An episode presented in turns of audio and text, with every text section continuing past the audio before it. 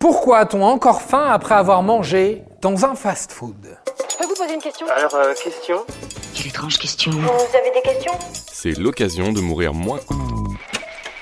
McDo, Burger King, Big Fernand, à chaque fois c'est la même chose. Après avoir mangé un bon gros burger, eh ben deux heures plus tard, on a la dalle. C'est quand même bizarre, après toutes les calories qu'on vient d'ingérer, non? Eh bien en fait, pas du tout. Si on a faim, c'est à cause du sucre. Je vous explique. Ça n'est pas parce qu'on est pauvre qu'on doit bouffer de la merde. La qualité dans ce pays, elle doit être là pour tous. On va d'abord s'intéresser à ce qu'on mange. Et pour ça, il faut comprendre un peu comment fonctionne le corps humain. Au menu, dans un fast-food, c'est beaucoup de calories, mais aussi beaucoup de sucre. Le sucre en soi, c'est pas grave, le corps en a besoin.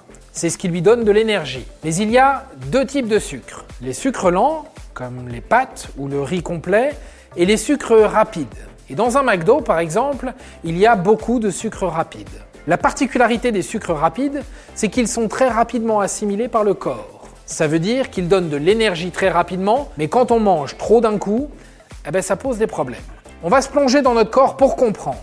Quand on mange trop de sucre rapide, on atteint un pic de glycémie. La glycémie, c'est le taux de sucre dans le sang. Et quand ce pic est trop élevé, le corps réagit.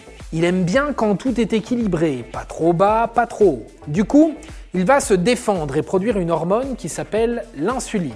Elle est produite par le pancréas et elle est là pour réguler le sucre dans le sang.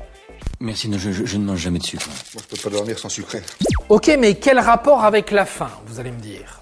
C'est très simple. Le sucre, c'est l'énergie. Et après avoir eu beaucoup de sucre d'un coup, le taux de glycémie va baisser. Merci l'insuline. Sauf que cette baisse va donner l'impression au corps qu'il est en manque de quelque chose. Et ce quelque chose, c'est de l'énergie. Et l'énergie, c'est du sucre. Donc, il en veut. Donc, il a faim.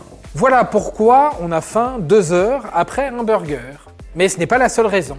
Après avoir regardé ce qu'on mange, il faut regarder également comment on le mange. Par définition, un fast-food, c'est manger rapidement. Et bien ça, eh ben, le corps n'aime pas non plus. Le cerveau a généralement besoin de 20 minutes pour savoir s'il a encore faim. On appelle ça le sentiment de satiété. Sauf qu'en général, on mange beaucoup plus vite que ça. Et surtout, si on ne mâche pas beaucoup, on avale tout aussi très très vite. Le corps n'a pas le temps de s'adapter.